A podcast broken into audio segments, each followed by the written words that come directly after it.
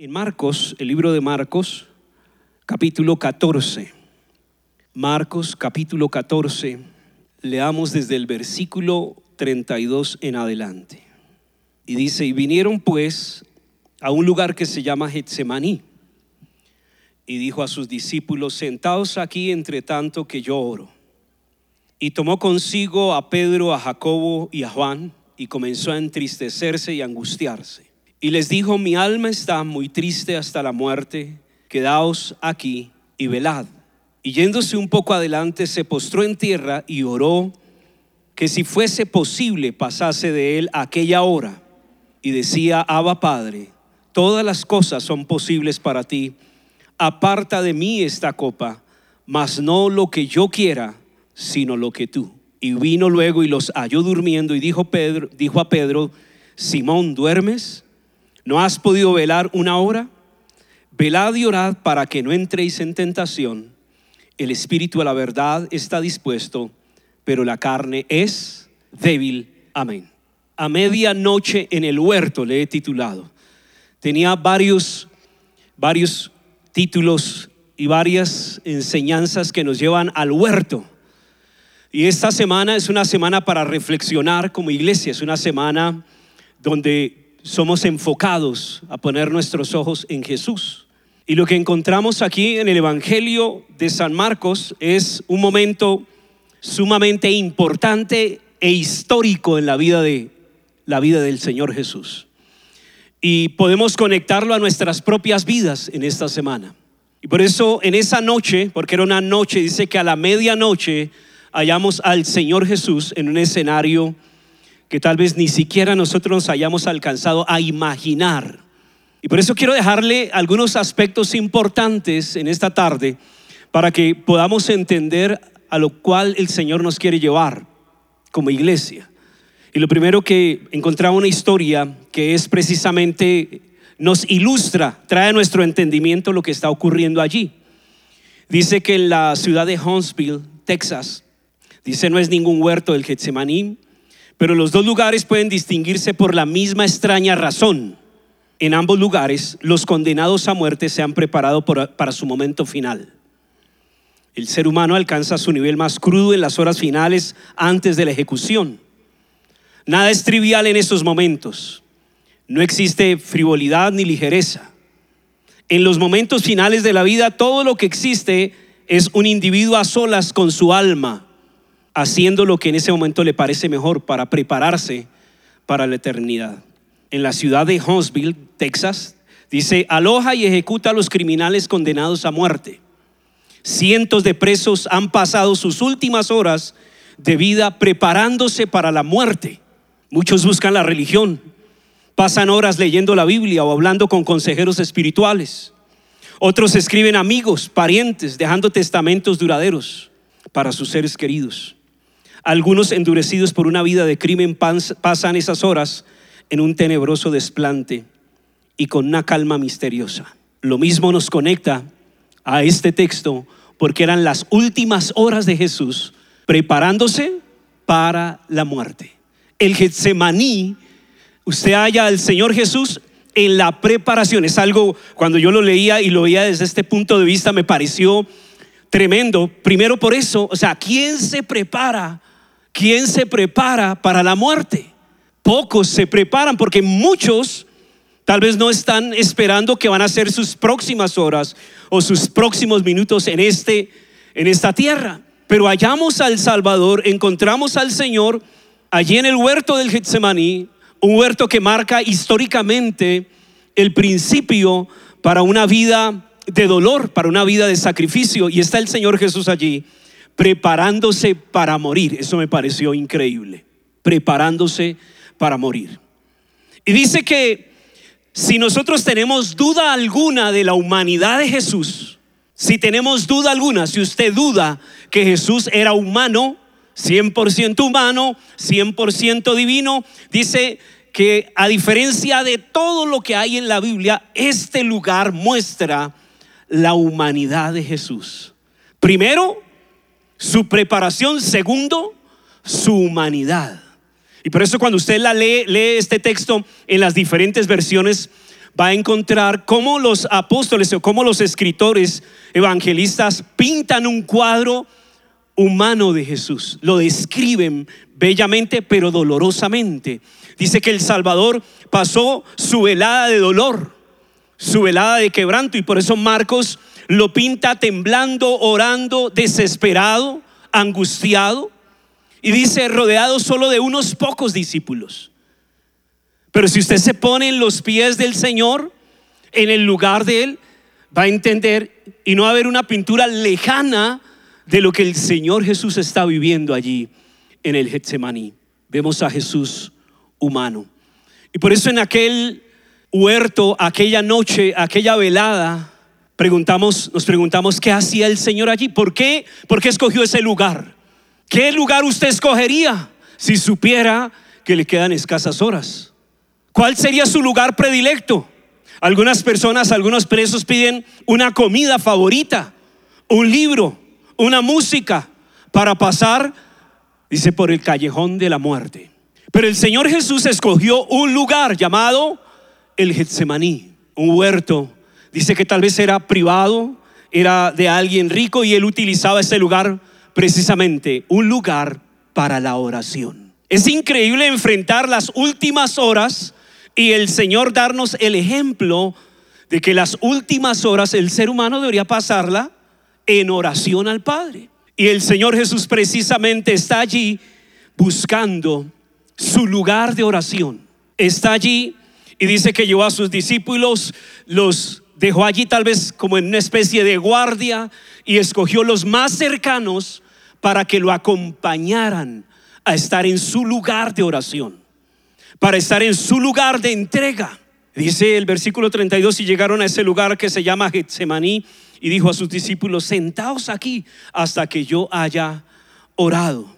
Y por eso él solía ir allí. Dice que literalmente el nombre Getsemaní en griego significa prensa de aceite. Dice que tal vez en algún lugar cercano había esta, esta prensa de aceite simplemente porque se producía debido al fruto que se daba en ese huerto, las aceitunas, y producía el aceite, esa prensa.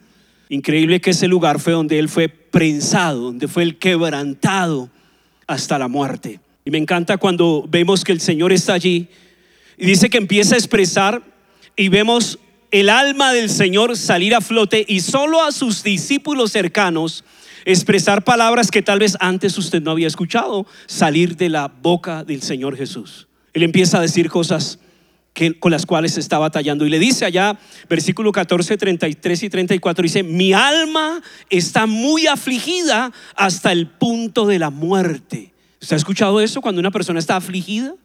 Cuando una persona está pensando o teniendo pensamientos de muerte. El Señor estaba afligido, estaba conmovido.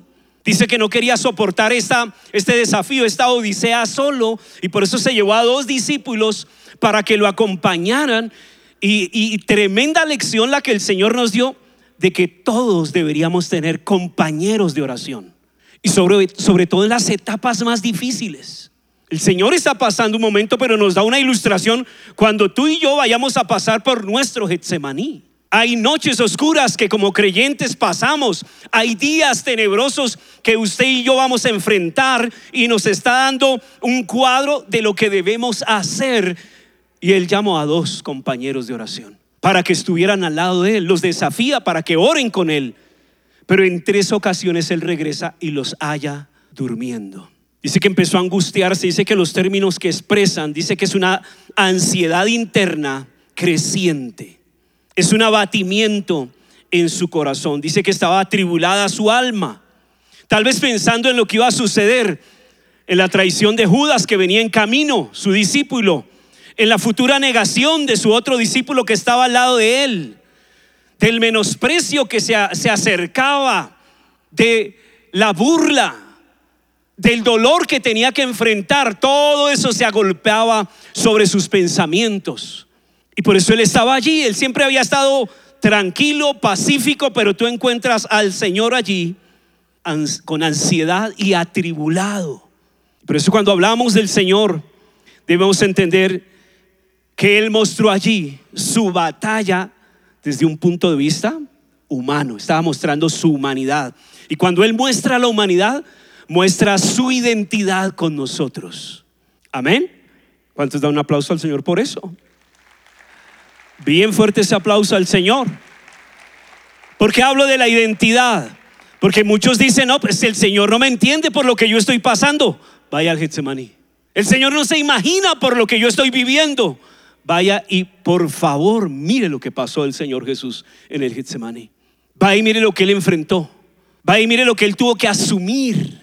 Por eso trasládese en este momento para que entiendas que el Salvador de la humanidad se identificó con nosotros plenamente y conoce por lo que cada uno de nosotros podamos estar pasando. Pues lo primero, él halló un lugar para orar. Lo segundo, en ese lugar encontró un movimiento de sumisión.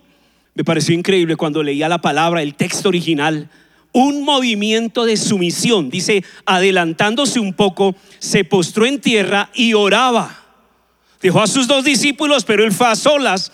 Y dice que había un movimiento porque la palabra se postró, dice, está en un tiempo imperfecto, lo que sugiere una acción continua.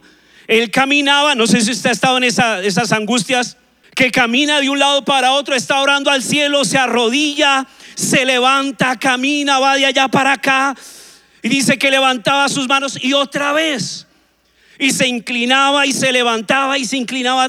Un movimiento de sujeción. Pero por la batalla que estaba viviendo, no era una oración de adormecimiento. Dice, era un movimiento de sumisión ante el Padre. Y por eso dice Marcos que Jesús se halló luchando con su destino. Jesús se halló luchando y por eso clamaba y una exclamación que dice que hasta los judíos más consagrados evitaban nombrarla para no faltarle al respeto al Señor. Usted sabía que hay palabras y hay frases que ni siquiera se atrevían a escribir por no faltarle al respeto al Señor. Y que una de las frases que eran íntimas, solo las personas cercanas o allegadas podían usar esa frase que Jesús usó en su momento de angustia. Y por eso le dice, Abba Padre, Abba Padre. Es increíble encontrar allá a nuestro Salvador en esa escena. Y nos muestra un lugar donde solo tú y yo debemos ir. Y tener esa clase de intimidad, esa clase de cercanía. Dice como haciéndolo un joven con su padre. Le dice, Abba Padre. ¿Y por qué lo llama Padre? ¿Por qué lo llama Papito? ¿Por qué lo llama cercano? Porque su vida estaba en sus manos. Él confiaba plenamente en Él y por eso le dice, Padre, sé que todas las cosas son posibles en ti. Todas las cosas son posibles en ti. Había una plena confianza en el plan perfecto de Dios. Es más, esta mañana preparando eh, eh, el, el, bosquejo, estudiando varios temas que tenía increíbles. Es más, hice uno donde muestra tres, tres huertos. El huerto en Génesis, el huerto de Jesús y el huerto de la resurrección.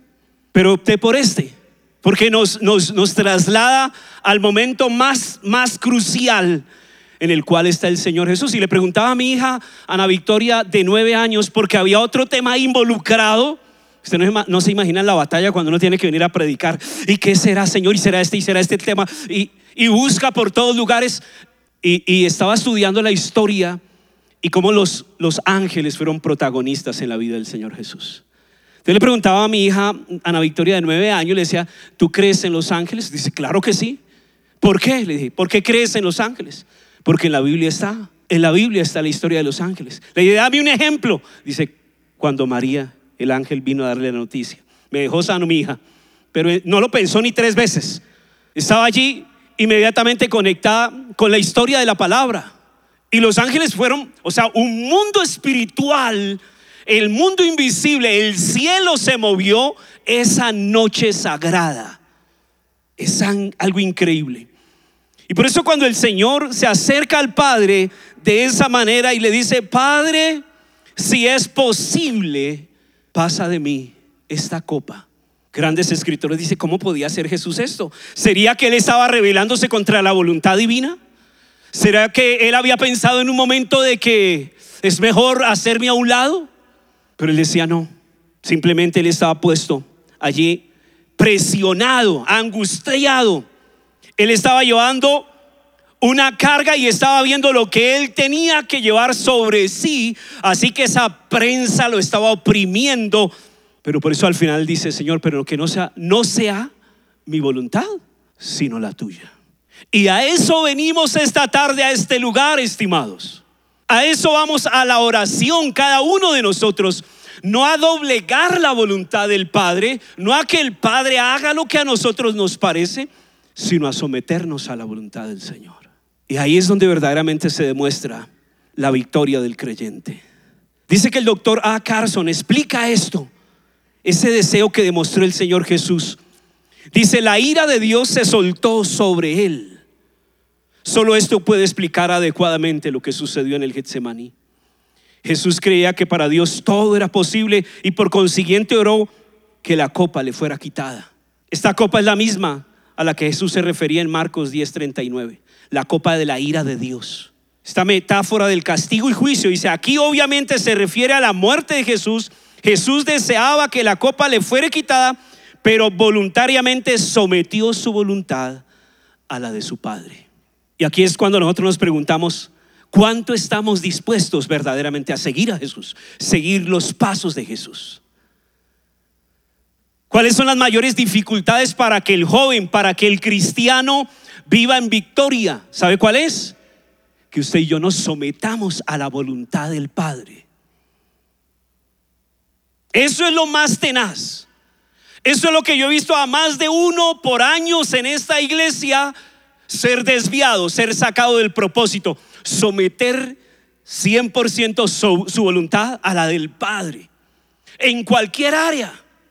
Yo he visto gente tan firme, tan sólida, tan fiel hasta cierto momento en que tiene que sujetar en cierta área su voluntad a Dios. Entonces piensan que salen victoriosos yéndose de la iglesia, pero eso no es ninguna victoria. Simplemente la demostración que no estás dispuesto a vivir tu Getsemaní y a seguir el ejemplo de Jesús. Por eso es nuestro Salvador. Por eso es nuestro Redentor. Porque a pesar de tener todo, Él estuvo dispuesto a decir, Señor, esto que viene, le están mostrando su muerte, el castigo tan brutal que le venía, la sed de sus asesinos. Pero Él está diciendo, Señor, estoy dispuesto si hay alguna posibilidad, pero yo estoy dispuesto a hacer lo que tú quieras. Y después de esa oración vuelve y dice, vino y halló a sus discípulos durmiendo y dijo, Pedro, Simón, ¿duermes? ¿No pudiste velar conmigo una hora? Él esperaba que un discípulo mínimo en una lucha tan violenta, un discípulo fiel lo apoya uno al menos una hora. Pero ellos estaban allí durmiendo. No pudiste velar, dice. Velad y orad para que no entréis en tentación. El espíritu está dispuesto, dice, pero la carne es débil. Así que los levantó y les dijo, levantaos, vámonos de aquí, porque ha llegado mi hora. Eso es, eso es crudo, eso es frío, eso es tremendo que él se levante y le diga a sus discípulos, ni siquiera sabía lo que venía. Vamos, ha llegado mi hora. Wow, eso es tremendo, eso es tremendo, eso es escuchar como su enemigo, como su traidor viene a venderle y él con valentía pararse e ir y darle la cara, eso es algo tremendo. Y por eso lo tercero que yo encontré allí es esa copa amarga que él tiene que beber. La escena no termina específicamente allí en Marcos. Dice en el versículo 43 que él no había terminado de hablar cuando llegó Judas, uno de los doce acompañado de una multitud con espadas, garrotes de parte de los principales sacerdotes, de los escribas y de los ancianos. Y el que le entregaba les había dado una señal diciendo, al que yo bese, ese, prendedle y llevadlo con seguridad. Y habiendo llegado, inmediatamente se acercó a él diciendo, rabí, y le besó. Entonces ellos le echaron mano y le prendieron. Pero uno de los que estaba allí sacando la espada hirió al siervo, al sumo sacerdote y le cortó la oreja. Y dirigiéndose Jesús a ellos les dijo, habéis salido con espadas y garrotes para arrestarme, como a un ladrón. Cada día estaba con vosotros en el templo enseñando y no me prendisteis, pero esto ha sucedido para que se cumpla la escritura. Y abandonándole, huyeron todos. Y abandonándole, huyeron ¿Qué, discípulos tan tremendos, ¿no? Los que ha formado el Señor. que al final, en lo último, todos renuncian, todos debilitados por el temor, todos debilitados por el cansancio. Él les había advertido, puede que venga un momento que tú ni te lo esperas. Escúcheme joven, escúcheme estimado que estás esta tarde en este lugar. A antier veía una prédica de un tremendo conferencista y él estaba hablando, estaba predicando el 31 de diciembre del 2019 la última conferencia antes que la pandemia llegara. Y estaba diciendo unas palabras que a mí me daba escalofrío cuando nosotros como pastores predicamos algo. Y decía, e, este hombre tal vez no, no se imaginaba lo que venía y lo que le estaba diciendo a la gente. Es más, le dijo, tómense una foto. Y le mandó a toda la iglesia a tomarse una foto para que tenga testigo, para que tenga pruebas de que Dios ha estado con usted y va a estar con usted a pesar de lo que venga. ¿Usted se imagina lo que le estaba diciendo? Y todos sacando una foto y Dios mío, yo decía, eso era aterrador, esa reunión era diciéndoles, bueno, prepárese. Y el Señor Jesús le está diciendo a cada uno de sus discípulos, oiga, oren. Y le está diciendo a usted en esta tarde el Señor a través de su palabra, orad para que no entréis en tentación, porque puede venir cualquier cosa a partir de hoy y tú no estés preparado. No estás preparado para la prueba, no estás preparado para la tentación, no estás preparado para la infidelidad, no estás preparado para que alguien se vaya, para que te haga daño. Ellos no estaban preparados.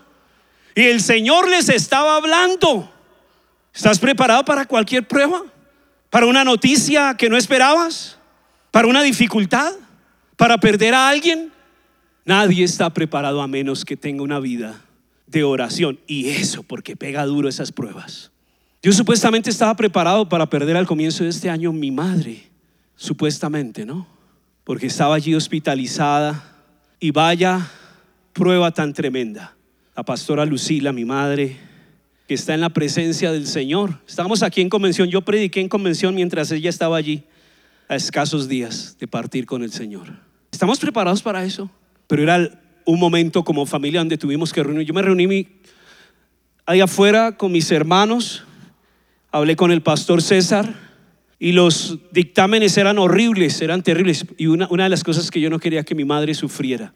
Así que yo le dije a mis hermanos, yo vamos a orar para que se haga la voluntad del Señor. Y eso es difícil, porque a veces quieres otra cosa. A veces oras para que se haga tu voluntad. Y se había alargado el tiempo. Y es más, los médicos decían, porque había un mundo de gente orando por ella, nuestro ministerio soportándonos, levantando nuestros brazos. Todos los días yo iba y oraba con ella, oraba los salmos, le, le, daba la palabra de fe y le decía, el Señor es perfecto, sus tiempos están en sus manos. Y ella me sonreía y oraba conmigo. Sabía que iba a estar cada día ahí acompañándola en oración. Y a pesar de los dictámenes que los médicos daban, ellos llegaban, pero ¿por qué ya no está así? ¿Y por qué no le pasa esto? Pero si debería estar así, aquello y lo otro. Y mi madre le decía, es el poder de la oración. Es el poder de la oración. Entonces a veces hay pruebas, estimados jóvenes, a veces hay pruebas que vienen en camino y tú ni siquiera estás preparado para ello. Y por eso estos discípulos les acaba de decir el Señor, y estaban debilitados por el cansancio y tal vez por muchas otras cosas, ocupaciones. Y el Señor mismo les estaba hablando, viene una hora difícil, viene un momento que va a probar tu corazón. Y ellos pensaban, eso debe ser por allá el próximo año. No, y ahí en la madrugada ya venía el traidor. Y cuando se llevan al Señor, pues simplemente dice que todos se fueron, todos huyeron.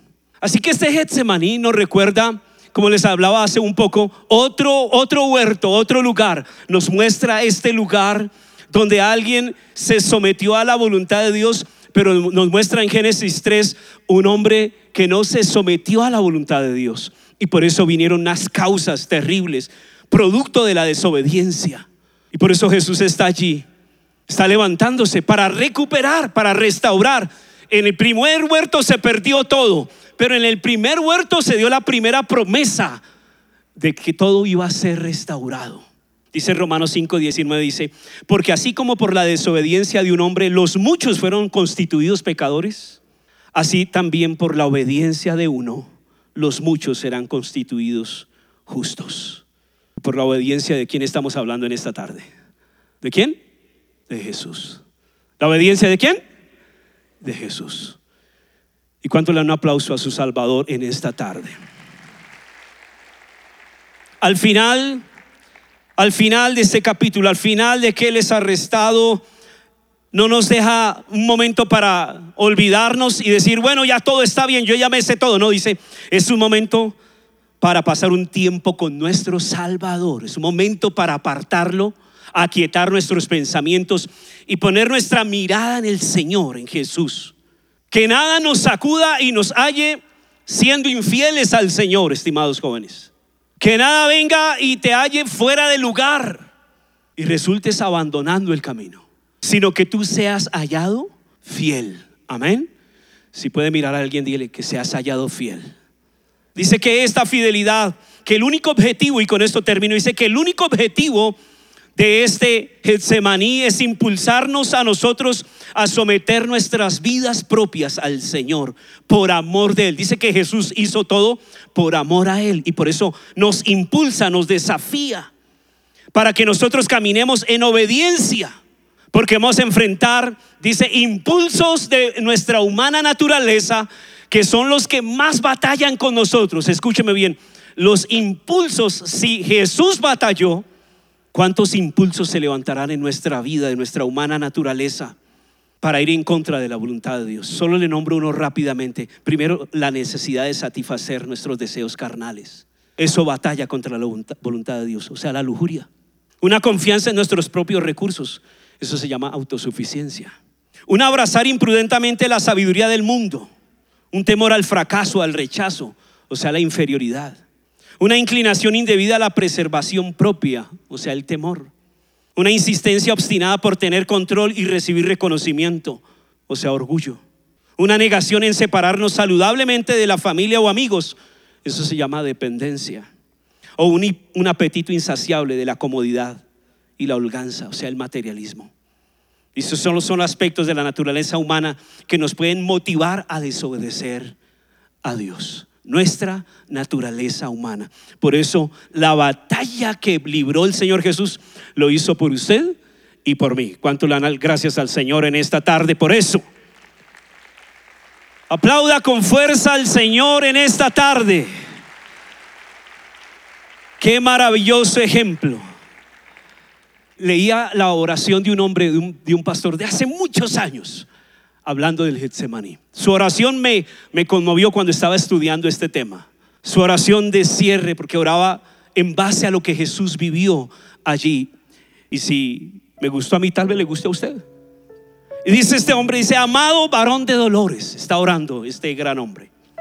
Gracias por el Getsemaní y por darnos ejemplo práctico de la necesidad de contar con un lugar a donde ir cuando no hay a dónde ir sino a Dios. Por un lugar a donde orar y llorar y saber que realmente soy despojado de toda retórica. Sé que en algún momento, en alguna parte, algún tipo de Getsemaní me espera, tal como a ti. Sé que algún día una noche negra caerá sobre mi alma, tal como cayó sobre la tuya.